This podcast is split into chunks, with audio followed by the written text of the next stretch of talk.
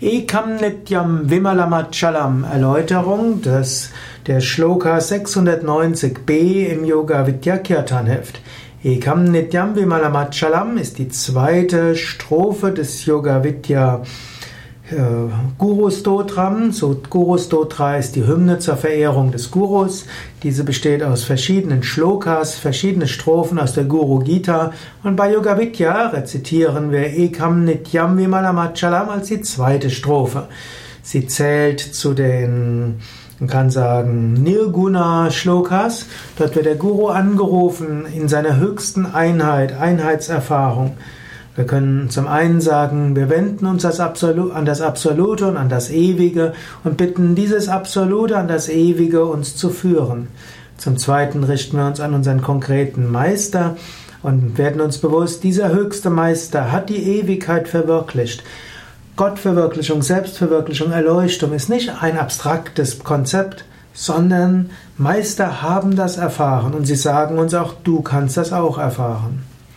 Ekam heißt eins, das heißt, der Meister hat die Einheit erfahren. Swami Shivananda hat dieses Einheitsbewusstsein gehabt. Nitya, er wusste, dass er ewig ist. Vimala, Vimala, Swami Shivananda ist ohne Makel. Nicht der physische Körper, der hat seine Makel, aber sein Bewusstsein hat das, hat das Makellose verwirklicht. Achalam. Er wusste, die, der Guru ist Achala, das heißt unveränderlich. Das, was den Guru ausmacht, ist, dass er das ewige Unveränderliche erreicht hat. Er ist Sarvadi Sakshi Bhutam. Sakshi heißt, er ist der Beobachter von Sarvadi, von allen Gedanken. Das heißt, der Guru ist immer da. Er kann die verschiedenen Gedanken beobachten, seine eigenen und natürlich auch die Gedanken von anderen.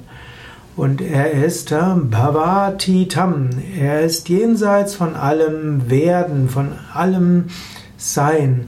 Er ist über alles Sein hinaus, alles Werden hinausgewachsen, auch jenseits aller Emotionen und Gefühle. Er hat Emotionen und Gefühle, aber er hängt nicht daran. Trigunarahitan, er ist jenseits aller Gunas, Sattvarajas, Tamas, also letztlich freudevolle Reinheit, Unruhe und äh, Trägheit. Hm? Der Meister ist überall das hinausgewachsen. Satgurum Tam Namami.